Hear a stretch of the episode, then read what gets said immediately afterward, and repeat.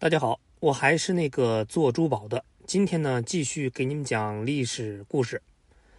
都知道啊，这个现在的新冠疫情呢，影响了全球的经济发展，而各国对中国的抗疫战斗成果都是挑大指的。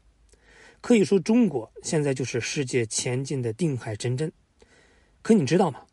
八百年前呀，中国也救过世界。那怎么回事呢？当我们讨论战争的时候，总乐于讨论近代战争的残酷，这个演绎小说里战争的情形。但如果缺乏相关的文艺作品的话，有些在历史上影响力极大的战役，却往往知名度并不高。有这么一场战役，在史学界呢是得到了广泛的认可，史学界普遍就认为，这场战役影响了整个的十三世纪乃至世界的走向，客观上影响了全球的文明史。那七百多年以后，当我们回望过去，那可以自豪地说一声：中国人曾经在一二五九年拯救了整个世界。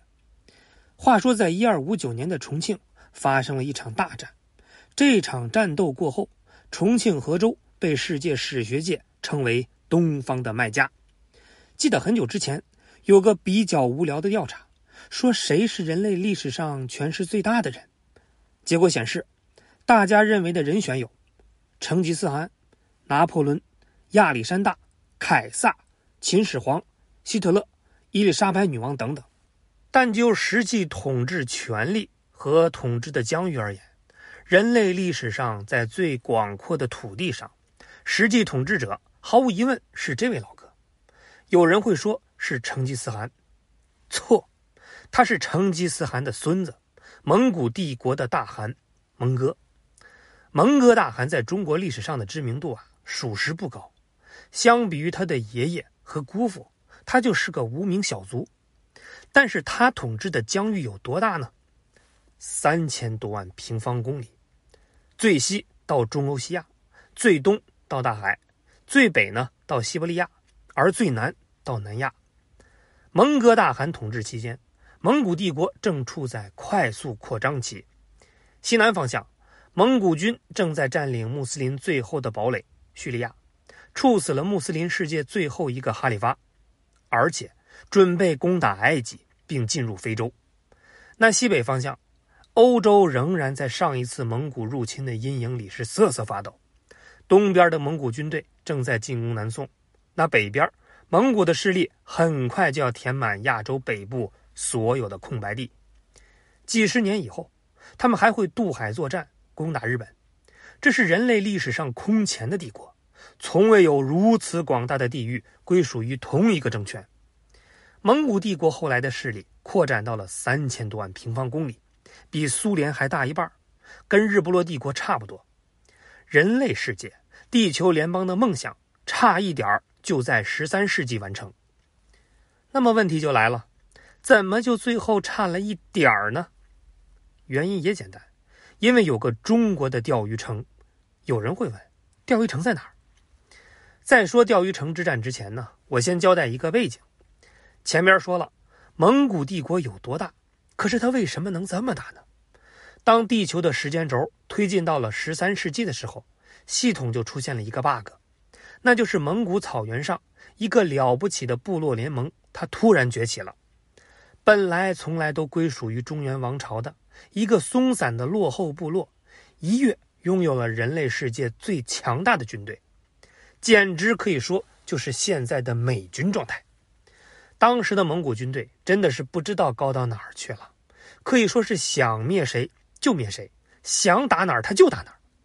经过前后七十年的征战，蒙古帝国从东亚一路是高歌猛进的到了西亚、中欧，谁挡杀谁，所向披靡，简直呢。就是降维打击，蒙古西征号称是盲人摸象，因为他们压根儿就不知道世界有多大，他只知道一路向前。在成吉思汗征服中亚以后，由拔都带领军队是一路攻陷了莫斯科、基辅、华沙，占领了波罗的海三国，在波兰击败了西欧十三国的联军，然后呢进攻奥地利，围攻维也纳，兵抵威尼斯。逼得当时的教皇那是天天求上帝。他们在西亚呢是以摧枯拉朽之势击灭了阿拉伯帝国，处死了哈里发，占领了伊拉克和叙利亚的全境，在土耳其又击败了巴尔干联军，在老家东亚呢，击败了曾经的宗主国大金。大汗，你应当知道我们为什么要西征。还有，他们和完颜红烈一起杀死了我最心爱的孙子，还死了我们那么多将士。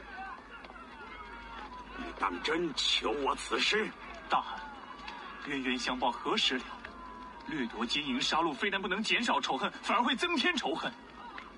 这些百姓都是无辜的，我只求大汗可以饶了他们的性命。你这孩子，总是这么倔，并且把他们的皇帝给逼死。后来呢，还并吞了西夏，俘虏了大臣和王公贵族，让吐蕃臣服，然后迂回一下，消灭了大理。放眼人类世界，这是什么神奇操作？好像能打败他们的呢，只有时间了。不过成吉思汗死后，帝国内部就发生了严重的内讧。窝阔台继承了大汗的位置，但并不服众。等窝阔台死后，内讧就更激烈了。